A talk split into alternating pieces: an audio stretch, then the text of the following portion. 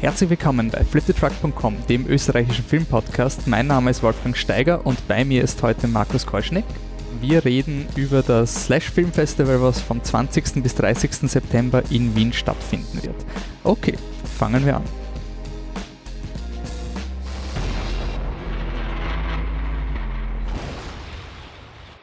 Ja, hallo Markus, danke, dass du heute die Zeit genommen hast für uns. Hallo, danke ähm, für die ähm, Einladung.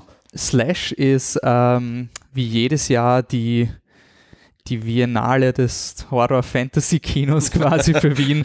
Danke ein, dafür. In mein, also in meinen Augen ist ein Filmfestival, was mich auch äh, jedes Jahr immer an Wien bindet. Es ist etwas, was ganz spezifisch den fantastischen Film ähm, ins Auge fasst. Es gibt Genrefilme, es gibt Horrorfilme, es gibt Fantasyfilme, es gibt surrealistische Dokus, es gibt äh, Metal-Dokus dieses Jahr. Es ist ein, einfach immer sehr breit aufgestellt.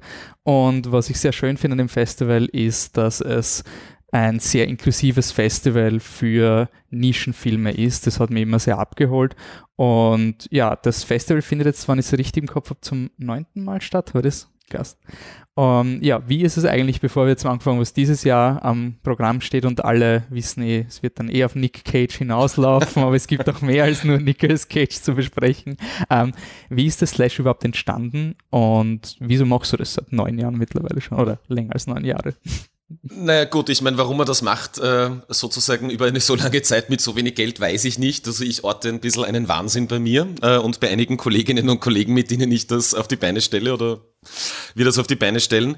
Ähm, das Slash ist eigentlich entstanden aus der Beobachtung einer Leerstelle heraus. Also einfach, dass sich das Kino, das ich besonders geschätzt habe in meiner Jugendzeit, aber dann auch später, eben der fantastische Film, sich bei den, auf den diversen Plattformen, die es gibt in Österreich, das sind ja viele, sehr qualitativ hochwertige Filmfestivals, aber auch Verleiher, Filmwochen, sehr wenig abdrückt. Ähm, ich habe zu der Zeit noch als Filmjournalist gearbeitet und bin viel auf internationale Festivals gefahren, dann irgendwann auch auf spezialisierte auf den fantastischen Film spezialisierte, wie zum Beispiel in Sitges ähm, in Spanien und habe da einfach gesehen, was es da alles gibt und was hierzulande keine Sau zu sehen bekommt. Und, ähm, und aus dem heraus kombiniert mit meiner ersten Kuratorentätigkeit für das Crossing Europe Film Festival in Linz, wo ich eine kleine Schiene programmieren durfte. Ähm, das mache ich jetzt seit 13 Jahren, glaube ich, dort. Ähm, und daraus ist dann der, äh, so der Gedanke und auch der Mut entstanden, mhm. ähm, das in Wien zu versuchen, ja. Ähm, was mir besonders immer gefällt beim Slash, deswegen habe ich auch am Anfang gemeint, die Biennale, es gibt immer, ähm, es ist immer die Frage, wie man Film präsentiert und äh, wie man ihn verkauft. Und ich finde, das Schöne am Slash-Programm ist, es liest sich wie ein mein, es ist auch ein bisschen äh, kecker formuliert, aber es lässt sich wie ein Biennale-Programm im Sinne von, ich sollte wissen, wer diese Leute sind. So, da, da ist kein Mitleid mit mir. Also, also ich, ich weiß nicht, wer dieser Regisseur ist. Pah, bitte, Entschuldigung. Sein Erstfilm ist der Genre-Klassiker von vor zehn Jahren. Ich mm mm ja, genau, genau, weiß ich, ja. Und das ist an sich äh, einfach eine, eine, sehr coole Möglichkeit, dass man einfach diesen, dieses Genre, was sehr belächelt wird, oft einfach so super, super nett ernst, aber auch ironisch quasi behandelt. Und ich, das sind dann für mich auch immer so ein paar Highlights. Also zum Beispiel, wir wollten jetzt mit äh, am Podcast machen über Good Manners, ein Film, der beim Slash and Halb zur Halbzeit gelaufen ist.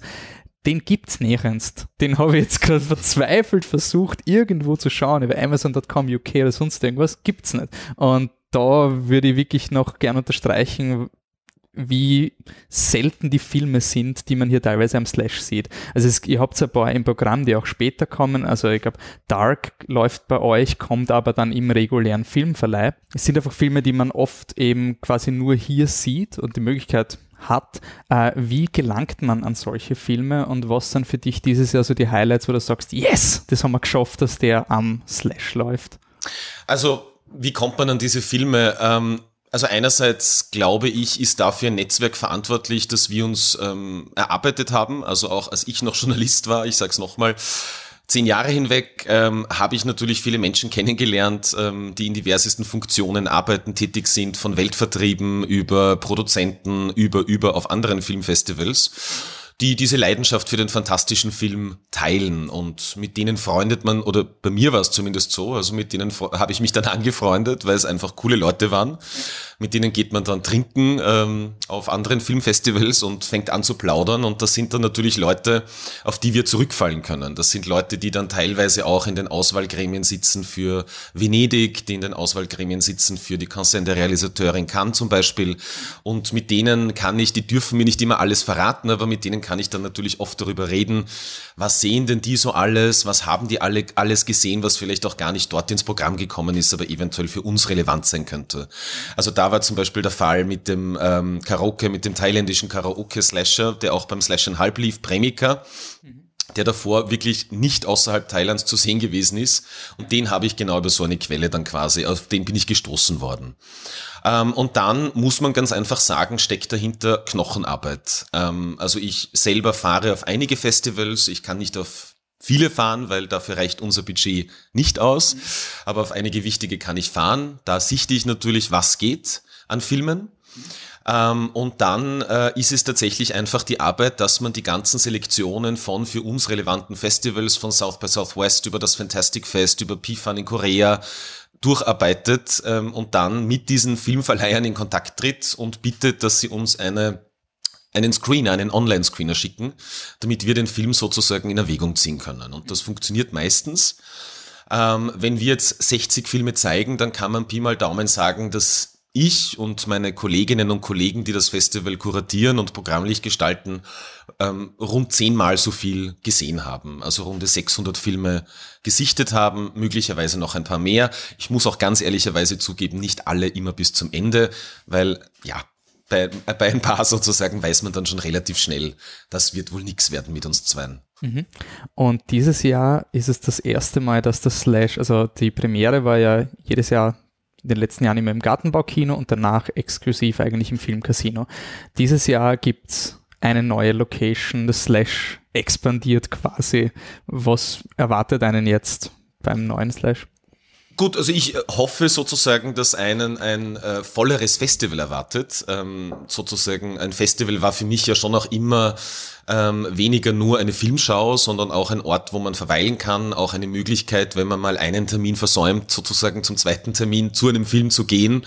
Das konnten wir alles nicht anbieten. Das heißt, wir haben einfach auch massiv unserer Empfindung nach Publikum verloren wenn wir zum Beispiel einen neuen Film von Sion Sono in einem Mitternachtsmarathon zeigen um drei in der Früh, da sitzen dann wohl 50 Leute drinnen, aber meiner Empfindung nach, wenn man den wiederholen hätte können, äh, zu einer verträglicheren Zeit, äh, dann hätten wir da sicher noch einmal Menschen quasi in diesen Film bekommen können und Menschen hätten diesen Film einfach bei uns sehen können und darum geht's uns ja eigentlich. Also einfach das Potenzial, das wir haben, einzulösen. Und äh, in diesem Jahr haben wir uns dann eben dazu entschlossen, obwohl es jetzt budgetär nicht unbedingt angesagt oder angezeigt gewesen wäre, diesen Schritt, den wir schon seit mehreren Jahren vorbereitet haben, endlich auch zu machen. Ja. Ähm, und insofern wird es eben eine zweite Spielstätte geben mit dem Metro Kino Kulturhaus. Wir bespielen darin beide Seele über die gesamte Festivaldauer hinweg. Und wir bieten auch ein Festivalzentrum im Mezzanin, analog zum WIS zum Beispiel, wer dort schon mal gewesen ist, wo wir sein werden, wo man hinkommen kann, wo man sich informieren kann, wo man ein bisschen abhängen kann, auch mit Gästen des Festivals und einfach abseits sozusagen von den Screenings selber auch wiederum in einen Dialog mit den Machern dahinter, aber eben auch mit unseren Filmgästen und so weiter treten kann, ja. Mhm. Du sagst schon äh, Stichwort Filmgäste. Dieses Jahr habt ihr Udo Kier, der war der ist dieses Jahr zu Gast beim Slash. Äh, wenn ich richtig in den Kopf habe, ist zumindest Puppet Master The Littlest Reich, kann man ihn sehen. Äh, nur kurz, weil ich, ich, kannte ihn, aber ich wusste nicht, dass ich ihn kenne. Wer ist Udo Kier und, und was, was ist er für dich quasi, dass er als Gast geladen ist beim Slash Film Festival? Ja, also Udo Kier ist für mich, ja, man kann sagen, finde ich so ein Zentralmassiv eigentlich des fantastischen Films. Obwohl der jetzt nicht per se ein Horror-Fan ist oder ein Fantasy-Fan ist oder jemand ist, wo man sagen würde, der macht nur das, weil er das extrem liebt. Ähm, aber Udo hatte einfach eine absolut, eigentlich eine beispielhafte, aber dann wiederum auch eine beispiellose Karriere im Nachkriegskino. Kino. Er hat begonnen ähm, ähm, in, den, in den 60er Jahren ähm, quasi in Exploitation-Arbeiten, auch vom österreichischen Regisseur Eddie Salla. Schamlos ist bei unserem Festival zu sehen. Also Udo sagt immer wieder, wenn ich mit ihm telefoniere, ähm, in Kalifornien, sagt er immer wieder, also meine Karriere hat in Wien begonnen. Also meine Karriere hat in Österreich begonnen und mit der Stadt sozusagen ist es sehr, sehr verbunden. Das ging dann weiter über Hexen bis aufs Blut gequält und etliche andere Arbeiten. Udo war aber dann auch ein Freund zum Beispiel von Rainer Werner Fassbinder und hat mit dem zwei Jahre lang in einer Wohnung gelebt, hat auch in zwei oder drei Filmen von Fassbinder mitgespielt äh, hat dann Schlingensief kennengelernt. Also Udo war einer und Lars von Trier und, und, und und tritt aber weiterhin einfach in totalem Schlock auch auf. Ähm, und der ist für mich einfach jemand, der diese Welten verbindet, der sozusagen einfach High Art und Lowbrow wie keine andere Figur des Kinos oder Kreatur des Kinos, möchte man fast sagen, verbindet. Und der hat da gar keine Distinktionsdünkel. Also der sagt nicht, das eine ist besser als das andere, sondern der hat einfach eine irrsinnige Freude. Und Udo Kier möchte ich auch sagen, der spielt weniger in den Filmen, als dass er einfach ist. Also diese Persona Udo Kier, die drückt sich überall aus. Er ist ein wahnsinnig spielerischer Mensch, auch wenn man so privat mit ihm ähm, sozusagen äh, sprechen kann oder wenn man Zeit mit ihm verbringen darf. Ähm, dem sitzt schon der Schalk im Nacken und der liebt es sozusagen einfach zu spielen und zu performen. Und das hat ihn natürlich schon sehr nah an uns herangebracht. Und jetzt mal ganz davon zu schweigen, dass er natürlich in etlichen Filmen, die ich oder wir schon lange verehren, wie Hexen bis aufs Blut gequält zum Beispiel, ähm, und einige andere einfach eine tragende Rolle gespielt hat. Also es gibt wahnsinnig viele zwingende Gründe, äh, Udo Kier zu ehren und zu feiern. Ja. Ähm, wo, bei welchem Screening wird er anwesend sein? Wir werden uns dann noch bemühen, das sozusagen transparenter zu kommunizieren, weil einige von diesen Fragen haben uns auch schon via Sozialmedien erreicht. Ähm, Udo Kier wird bei fast allen Screenings anwesend sein, ähm, die, wir, die wir haben. Du hast Puppet Master The Little Streich schon äh, erwähnt, da wird er anwesend sein, ist ein neuer Film. Anscheinend der zwölfte Teil in der Puppet Master. Richtig, richtig, ich, ich richtig, mit, genau. Mit acht Jahren das, den fünften gesehen. Genau, es ist, genau, es ist ein, ein, allerdings ein Reboot, also ein Neuaufsetzen eigentlich der Reihe. Ähm, die, ja, also der, der neue Teil hat jetzt nicht notwendigerweise viel mit dem zu tun. Die Reihe ist ja sehr, sehr notorious für Low Production Values und tatsächlich, ich glaube, der dritte ist ganz gut und der erste, also ich habe irgendwann schon mal alle gesehen, aber dann wird schon ganz, ganz schwierig. Nichtsdestotrotz natürlich, also als Horrorfan, auch als Horrorfan äh, gelten ja diese Kriterien, was ist ein guter und schlechter Film, also diese Spießerkriterien ohnehin wenig. Da kann man ja andere Freuden dann daraus ziehen. Beziehungsweise gerade das ist ja dann auch der Charme vom Slash. Also ich habe Filme am Slash gesehen, die ich, die mir vielleicht wahrscheinlich nie wieder so Spaß machen wie am Slash. Und also Puppet Master Little Strike war von Anfang an, ja, Go-To, mir wurscht, worum es da geht. Es wird schon passen. Genau, ja. eh, und Udo ist auch da und ähm, es wird ein längeres Gespräch geben, äh, und zwar im Anschluss an Schamlos, also quasi seinen ersten Film. Das ist auch ganz transparent kommuniziert, hoffentlich. Also da wird es ein einstündiges Gespräch mit ihm geben im Anschluss an die Vorführung über seine gesamte Karriere. Und bei allen anderen Filmen, wo er noch in Wien ist, ähm, wird er einführen, wird er ein Intro geben. Ja, mhm. genau. Ja, und jetzt hat es mir eigentlich sehr leid getan um den Udo Kier, weil er immer der, der, der Lead-Act war von, äh, vom, neuen, vom neunten Slash und dann plötzlich, jetzt also zum Zeitpunkt der Aufnahme vor ungefähr einer Woche, explodiert das Internet. Ihr trollt uns am Anfang mit einem Nicolas Cage-GIF und jeder denkt sich, ja, soll das heißen? Und dann, nein, er kommt wirklich. Nicolas Cage kommt zum Slash und on top, anscheinend ist der Film gut. Das ist ja bei Nicolas Cage nicht immer der Fall, aber Mandy hat äh, fantastische Kritiken und wird das Slash Film Festival eröffnen. What the fuck, wie ist es dazu gekommen? Na gut, das ist eine lange Geschichte natürlich. Also wie man sich vorstellen kann, ich werde mich jetzt bemühen, die abzukürzen. Ähm, zum einen zum Film. Ähm, ich liebe den Film äh, heiß und innig. Ähm, ich halte auch Panos Kosmatos, den Regisseur, der ist im Übrigen der Sohn von George P. Kosmatos, einem eher ein bisschen schundigen äh, Hollywood-Regisseur, der hat zum Beispiel Rambo 2 der Auftrag gedreht, neben aber einigen anderen auch richtig fetten Genrefilmen. Sein Sohn schlägt jetzt allerdings in eine ganz andere Richtung, muss man sagen. Also das ist schon Art Horror oder Art Genre Cinema, Elevated Genre, wie man das quasi in der Branche so gern nennt, ein Schreck schreckliches Wort, wie ich finde, ist sich irgendeinem Marketingmenschen eingefallen. Kann man es vergleichen mit so Nicolas Winding Refn Filmen? Also so. Ja, also es ist, würde ich schon mal sagen, Film als Mutteppich, Film, der sozusagen alle Stückeln spielt ähm, hinsichtlich der visuellen Gestaltung, hinsichtlich auch der Tonebene, der Tongestaltung. Ähm, der entwickelt einen hypnotischen Sog. Äh, das Ganze wird dann überführt sozusagen in eine transzendente Seherfahrung, möchte ich sagen, auch eine fast transgressive Seherfahrung, wenn man sich darauf einlässt, weil, auch das muss man dazu sagen, äh, die Narration selber, das heißt die erzählte Geschichte, ist eine ganz einfache. Also das ist ein Kino wie bei Reffen, wo es weniger darum geht, also wie sozusagen äh, genial sind die Plotpoints gemacht, wie genial sind die Dialoge geschrieben, obwohl die gut sind, aber darum geht's nicht. Also da geht sozusagen um eine Sogwirkung und letzten Endes ist es auch, möchte ich sagen, eine Beschwörung, ich weiß es nicht, zu einer Urfunktion des Kinos, also einfach sozusagen einer komplett immersiven Experience, wo du irgendwo sitzt und in eine ganz eigentümliche, perverse, orge Welt mit Nicolas Cage quasi gezogen wirst und du kommst eigentlich gar nicht mehr raus, also ob mhm. du willst oder nicht. Okay. Und wie habt ihr jetzt das geschafft, den Nicolas Cage nach Wien zu locken? Also ich muss ganz ehrlich sagen, ähm, für mich war mit Februar klar, also der Film hatte in Sundance eine Welturaufführung und für mich war eigentlich mit Februar klar, dass das mein Wunschkandidat sein wird für den Eröffnungsfilm beim heurigen Festival, also Mandy.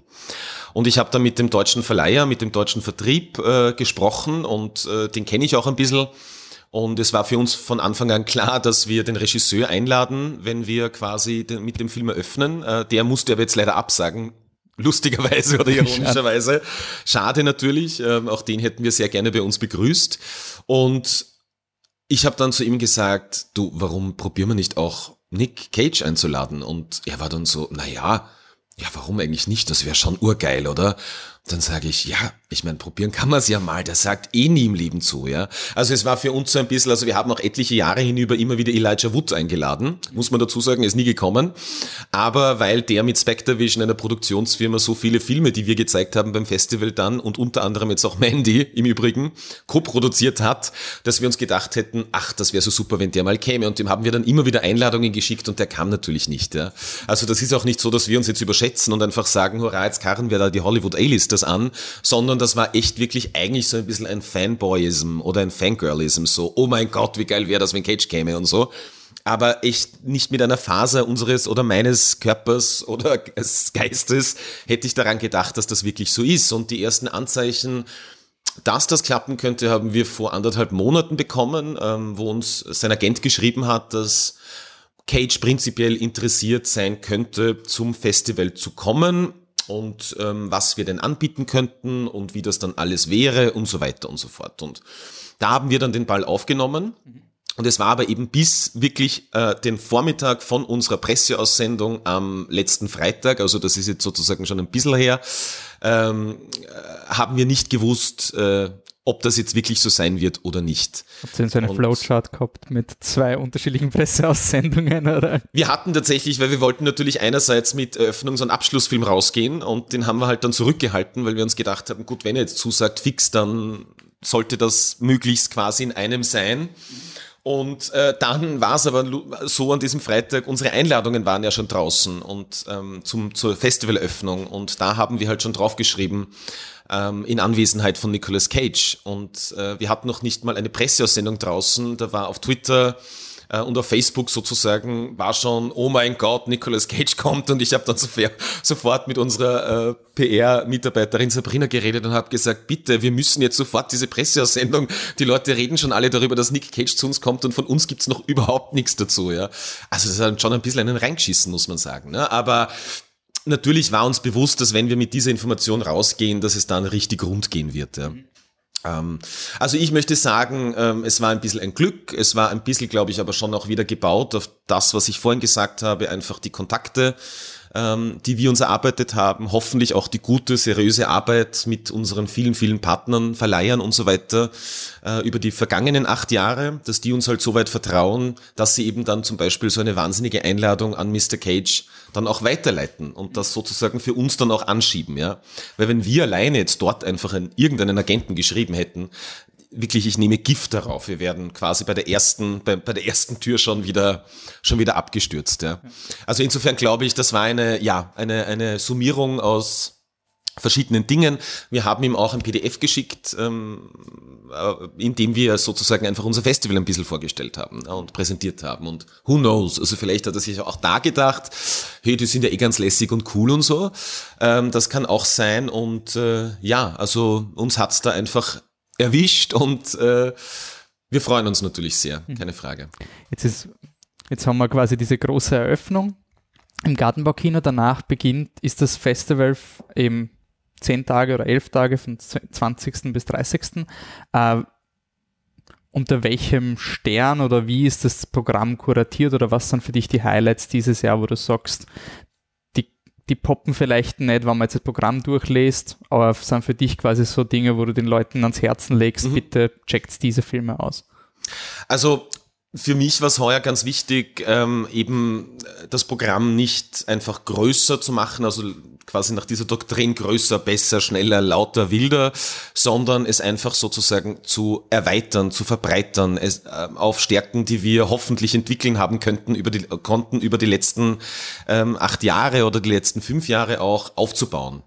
Ähm, und daraus entstand dann auch die Idee ähm, der Programmschienen, sozusagen jetzt nicht einfach zu sagen, statt 40 zeigen wir 60 Filme, die liegen alle in einem Topf, sondern ähm, auch eine Anerkennung dessen, ähm, wie divers wir probieren, unser Programm zu bauen. Du hast es eingangs schon angesprochen, also darauf lege ich auch ganz großen Wert, dass wir nicht gleichgesetzt werden mit Horrorfilm, was immer noch passiert leider, dass Leute uns als Blut- und Beuschelkino wahrnehmen und oft einfach dann auch gar nicht ähm, äh, unser Programm sozusagen anschauen, gar nicht schauen, ob da was dabei wäre, sozusagen, was ihnen gefallen könnte, mhm. sondern man hat sofort, und das ist leider auch natürlich, glaube ich, eine Tradition, die dem Horrorfilm, fantastischen Film immer wieder ähm, ja, also eine traurige Tradition eigentlich, dass dann Leute sagen, na, das interessiert mich nicht, das hau ich gleich weg, ne? Und schauen aber gar nicht, was wäre da alles dabei.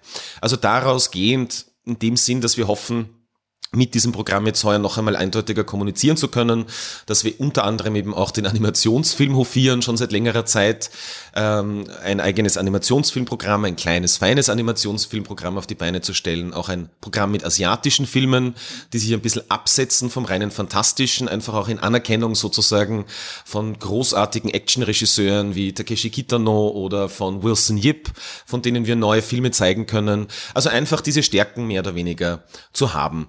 Und ansonsten ist es wie immer bei mir so, ähm, dass, ähm, dass es einige kleinere Filme gibt, die ähm, vermutlich ein bisschen untergehen werden. Das ist immer so, das ist auch bei einer Biennale so äh, und die mir sehr am Herzen liegen. Darunter, also da, dazu zählt auf jeden Fall die Dokumentation Rock Kabul von Travis Beard, einem australischen Filmemacher, der bereits seit längerer Zeit in Afghanistan lebt und der dort mehr oder weniger die ähm, Formierung und auch die Abenteuer, die teilweise sehr dramatischen Abenteuer ähm, der ersten afghanischen Metal-Gruppierung quasi dokumentiert. Mhm. Ähm, tatsächlich muss man sagen, ein sehr positiver Film, also ein Film, der tatsächlich Hoffnung gibt, ja. sozusagen, dass es da diesen Widerstand gibt. Äh, und eine andere Arbeit, die ich äh, ganz außergewöhnlich finde ähm, und die mich mehr schockiert hat, glaube ich, als alles andere, was wir heuer beim Festival zeigen, ähm, ist der Film Caniba von Lucien äh, Castaigne-Taylor und ähm, Verena Paravel. Die haben Leviathan gemacht und Caniba ist quasi eine experimentelle Dokumentation über einen japanischen Kannibalen, der in den 80er Jahren in Paris eine Frau, eine Kommilitonin, der hat damals dort studiert, ermordet und über zwei Tage hinweg aufgegessen hat, wurde dann aber gleich erwischt und eingesperrt und kam dann aber aufgrund von diversen Fehlern sozusagen und einem sehr reichen Vater sehr schnell frei und konnte sich in der Zwischenzeit äh, dann, wie er wieder frei war in Japan, quasi den Status einer Popkulturikone erarbeiten. Also er hat Mangas geschrieben über seine Tat. Er ist in diversen Pornofilmen aufgetreten und er wurde sogar als Restaurantkritiker beschäftigt. Ähm, Gut, jetzt kann man wieder sagen, hurra auf die japanische Popkultur, die da so, ich weiß es nicht, weniger Grenzen kennt als die unsere, aber das ist natürlich, das ist eine ganz ganz, ganz orge Erfahrung. Ja. Und äh, eine kleine äh, Nebennote, die ich da ganz gut finde, ähm, der Film ist Hans Huch gewidmet. Dem ehemaligen, ähm, leider im letzten Jahr verstorbenen Viennale-Leiter, ja, Viennale-Direktor. Gut, ähm, was man auch sagen muss, ich meine, man will sich positionieren, dass man den Leuten zeigt, Genre-Kino ist toll, und quasi nicht nur Blut und Beuschel. Aber was der Slash auch immer schafft, ist diese zwei, drei Filme zu erwischen, die dann am Ende des Jahres äh, in den Top-Listen teilweise landen und dann oftmals das große Lob bekommen, ja, ja, super, weil er ist kein Horrorfilm, so Babadook-Style, so dieses, Gott, Gott bewahre, man würde einen Horrorfilm loben, es ist ja eh kein Horrorfilm. Äh, glaubst die, äh, hast du dieses Jahr schon einen so am Radar, wo du sagst, der könnte so dieser Film sein, der zwar Horror ist offensichtlich, aber auch Leute konvertieren könnte, die jetzt nicht so fürs Genre empfänglich sind? Also ich finde grundsätzlich ähm, ist das ganz divers geworden, also die Arten äh, quasi Genre zu begegnen. Ähm, kein Horrorfilm äh, im klassischen Sinn, ein fantastischer Film sicherlich ist Border von Ali Abbasi, mit dem wir das Festival heuer schließen. Ähm, ich habe den in Cannes gesehen und der hat sich in Cannes dann lustigerweise zu einem Geheimtipp gemausert und es sind viele Leute reingegangen. Der funktioniert tatsächlich auch als Arthouse-Drama, aber hat eben eindeutige fantastische Elemente, die sich dann entwickeln. Ähm, und auch da haben die Leute natürlich mehr das Nicht-Fantastische herausgestrichen als das Fantastische. Das finde ich ist eben so ein Crossbreed, der meinem Empfinden nach ganz, ganz groß werden wird. Also da bin ich sehr davon überzeugt. Was ist so lose das Plot-Setup? Also damit man ungefähr ein Bild hat. Das Plot-Setup, äh, es dreht sich um eine äh, Zollwache-Beamtin, ähm, die ähm, ein, besonders aussieht. Also das ist sozusagen, also man kann sagen, ein bisschen Neandertaler-mäßig, also mit einer ganz hohen Stirn, ganz großen Stirn, also richtig eigentlich unseren Schönheitsbegriffen folgend eine sehr, eine sehr hässliche Frau. Und die fühlt sich ganz allein, die geht dann oft durch den Wald, sozusagen, ist in einer unglücklichen Beziehung, ähm, kann ihre Sexualität nicht ausleben, weil sie Schmerzen empfindet, sozusagen, wenn, äh, wenn sie penetriert wird, ähm, und ist eine, eine ganz äh, quasi eine traurige Seele. Und die ist aber eine hervorragende Zollwachebeamtin, weil sie eine außergewöhnliche Fähigkeit hat, nämlich dass sie Gefühle riechen kann. Das heißt, sie riecht, wenn Menschen etwas verstecken möchten. Sie riecht, wenn sie Angst haben. Und sie findet alles. Und eines Tages kommt dann ein Mann bei ihr vorbei, sozusagen ähm, auch dort bei ihrer Arbeit ähm, und den fischt sie auch raus. Äh, und der sieht aus wie sie, also der gleicht ihr quasi exakt. Und zum ersten Mal passiert sowas mit ihr, dass sie merkt, okay, gut, da gibt's noch wen anderen. Was das dann ist, wie sich diese Geschichte, diese außergewöhnliche Beziehung zwischen diesen beiden Menschen ähm, entwickelt, ähm, das sollte man sich dann selber ansehen und ich möchte auch dazu sagen, dass ich das Wort Menschen unter Anführungszeichen setzen möchte. Okay. Ähm, noch eine Alternat ein Alternativtipp, was auch super funktioniert, sind eben diese, diese Spaßfilme. Ich denke da jetzt zum Beispiel an eins meiner persönlichen Highlights, Deathgasm. Das ist jetzt so ein die ganze Crowd quasi im Kino. Gibt es dieses Jahr auch schon so einen Film, wo du sagst, also wenn man wirklich hingehen will zum Spaß haben, dann unbedingt diese Karten. Also wird es auf jeden Fall geben. Ich habe jetzt netterweise hier neben mir mein äh, Programmheft oder unser Programmheft liegen, ne, weil es sind einfach zu viele Filme, aus dass man das alles quasi noch wissen könnte. Aber nein, also ganz eindeutig ähm, ist, ähm, ist ähm, eine Anti-Apocalypse, glaube ich, äh, der Film heuer, der alle abholen wird und auch sicher einer der Filme, über den alle, alle, alle, alle, alle reden werden. Das ist Zombie-Weihnachtsmusical, richtig, oder? Richtig. Das hört sich jetzt an ein bisschen wie so ein One-Trick-Pony, ne? also so, wo es Zombie, Weihnachtsmusical, Splatter, Comedy und so weiter. Aber das ist ein unfassbar talentierter Regisseur ähm, und das Ding fährt einfach wie Sau. Ja? Also das ist nicht nur ein gutes Musical, weil alle Nummern, die darin vorkommen, einerseits großartig sind und richtige Mitsingqualität haben und Mitklatschqualität haben, ähm, die Choreografien großartig sind, ähm, sondern der ist auch ein, eine super Zombie-Comedy, also so im, im Vein von Shaun of the Dead. Ähm, und das muss einfach ein Durchbruchsfilm werden. Also das wird ein Durchbruchsfilm werden und das wird einfach so ein Holiday-Horror-Klassiker werden äh, für viele, viele, viele Jahre und Jahrzehnte. Ihr habt, habt generell dieses Jahr so, es gibt einen ähm, Bring Your Terrible Christmas Sweater Evening oder sowas. Also zwei Weihnachtsfilme, glaube ich, sind zumindest da. Oder? Genau, das war dann für uns natürlich so ein bisschen aufgelegt, ja. Also wo wir dann gesagt haben, okay, gut, wir haben zwei Filme, die an Weihnachten spielen und die auch mit dieser Idee von Weihnachten spielen. Ähm, und nachdem wir ohnehin im Dezember üblicherweise immer unsere Weihnachtsfeier machen, haben wir einfach gesagt, also die werden wir eh auch machen im Dezember, aber wir machen jetzt schon eine im September wirklich auch mit Cookies, mit Punsch, Jeder soll seinen besten Ugly Christmas Sweater, wie auch immer der dann ausschaut, anziehen und äh, das gesamte Filmcasino wird. Wir arbeiten da mit dem Vienna Christmas Salon zusammen. Im Übrigen eine große Empfehlung für alle Weihnachtswahnsinnigen. Nur schade, dass John Waters nicht dort war, weil der ist ja auch so eine Christmas Nut quasi, einer unserer Gäste vom letzten Jahr. Ähm, die werden uns das gesamte Filmcasino quasi ausstatten und beglittern und total weihnachtlich errichten. Ja. Der zweite Film im Übrigen, der an Weihnachten spielt, heißt Await Further Instructions und äh, läuft im Wettbewerbsprogramm heuer. Auch so ein ähm, heißer Tipp, oder? Also Await Further Instructions, über den bin ich auch schon sehr oft gestolpert. Ist auch so ein ganz oben auf der Liste von. Ja, das ist ein, finde ich, großartiger Film geworden, der eben eine ganz einfache Prämisse, also Familie, die mehr oder weniger, kann man jetzt sagen, so ein bisschen ein, äh, ein Querschnitt ist aus unserer jetzigen Gesellschaft, also ist ein, ist ein britischer Film. Ähm, und da gibt's halt einen jungen Mann, der ist mittlerweile mit einer, mit einer Frau mit einem migrantischen Hintergrund zusammen, dann gibt's eben den rassistischen Großvater, der schon ein bisschen an Demenz erkrankt, dann gibt's die bürgerlichen, eigentlich komplett mutlosen Eltern und eine total proletoide Schwester, die halt eben auch rassistische Tendenzen zeigt und diese Familie wird dann quasi über Nacht in ihrem Haus eingesperrt von einer schwarzen Masse. Also die kommen nicht mehr raus und das einzige Kommunikation, die einzige Kommunikation, die sie wahrnehmen, ähm, quasi taucht am Fernseher auf ähm, und da steht einfach nur await further instructions. Die kriegen sie dann auch. Es wird ein Planspiel daraus, ein recht böses großartiger Film. Mehr kann ich nicht sagen. Die Familie heißt zufällig auch Milgram. Also genau, jeder, richtig. Die Familie heißt auch, genau, das Milgram-Experiment neu aufgelegt sozusagen, ja.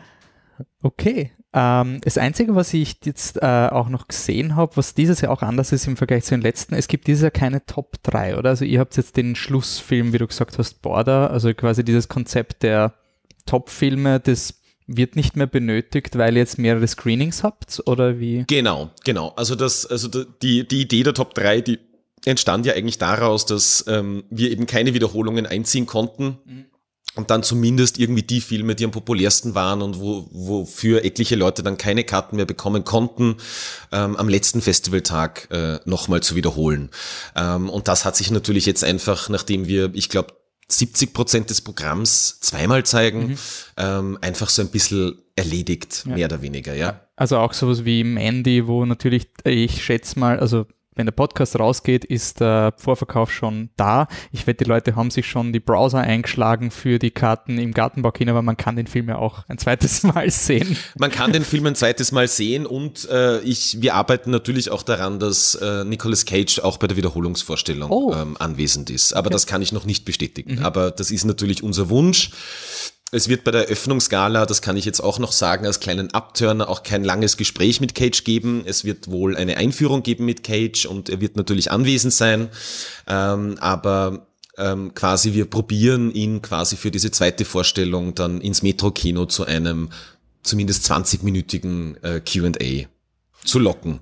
Ah, jetzt ist nicht nur Du hast ja schon angesprochen, es ist nicht nur Filme, es gibt auch Zusatzevents. Was ist dieses Jahr noch am Programm außerhalb von den Filmen?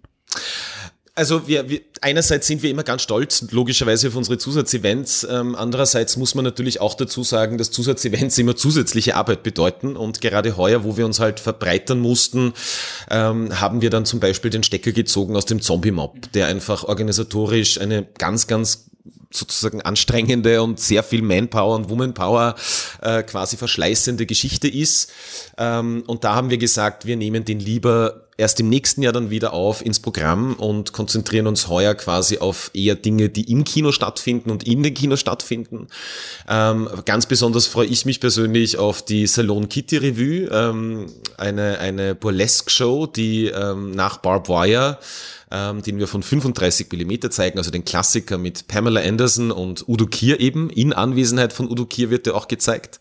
Da gibt's eben danach die Salon Kitty Revue und äh, die Kitty Willenbruch, ähm, die das macht, äh, die hat eine riesige Liebe zum Horrorfilm, zum fantastischen Film, zum Blut- und Beuschelkino und deren Burlesque-Revuen äh, sind jetzt auch nicht so klassisch, wie man sich das möglicherweise vorstellen könnte, sondern die sind recht wild, die sind recht räudig, da geht's richtig arg zu ähm, und da freue ich mich schon sehr, weil ich glaube, das ist im Metro-Kino ja, also einfach eine ganz besondere Möglichkeit, das Kino dann vielleicht auch mal von einer anderen Seite zu sehen oder mit einem ganz anderen Programm zu sehen. Es wird ein Wrestling-Match geben, äh, weil wir zwei Filme haben, die sich quasi der Figur des Luchador, also des mexikanischen maskierten Wrestlers, Ringers, annähern und äh, da haben wir quasi mit dem Underground Wrestling aus Wien ähm, eine Kollaboration und da wird es quasi zweimal zehn Minuten äh, Wrestling-Matches geben äh, im Filmcasino direkt vor Lowlife, einen dieser, einem dieser Filme.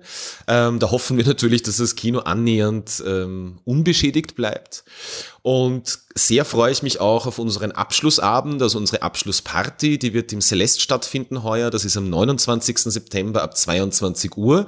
Da tritt nämlich ein hervorragender kalifornischer dunkler Folk-Rocker eigentlich auf, der heißt Andy the Doorbum mhm. ähm, und den haben wir eigentlich zufällig entdeckt, aber der passt tatsächlich aufs Festival wie, ja, die Faust aufs Auge, muss man sagen. Also wir hoffen natürlich, dass man einfach, ja, auch darüber wieder Leute anspricht, dass das auch Leuten gefällt. Eh klar, natürlich geht's primär um die Filme, es geht um die Gäste, aber man soll ja insgesamt einfach eine coole Zeit haben bei uns und das gelingt uns hoffentlich dann damit auch. Mhm.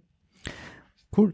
Äh, eins möchte ich noch ansprechen, dass das Slash Film Festival auch auf Crowdfunding ähm, zurückgegriffen hat und quasi auch von den Fans oder den Unterstützern vom Slash auch quasi finanziert wird. Äh, wie hat es dieses Jahr funktioniert und welche Lektionen quasi kann man davon ziehen? Ähm, also ich glaube, wir haben das jetzt schon fünfmal gemacht oder fünfmal sechsmal. Ähm, und ähm, es ist uns gelungen, sozusagen jedes Jahr ähm, etwas mehr äh, Spenden oder quasi Unterstützungen, Support äh, zu bekommen. Äh, das ist nicht unser primäres Ziel. Also es geht uns jetzt nicht darum, immer mehr, immer mehr, immer mehr. Freilich freut es uns. Also es waren heuer runde 1000 Euro mehr, glaube ich, als im letzten Jahr.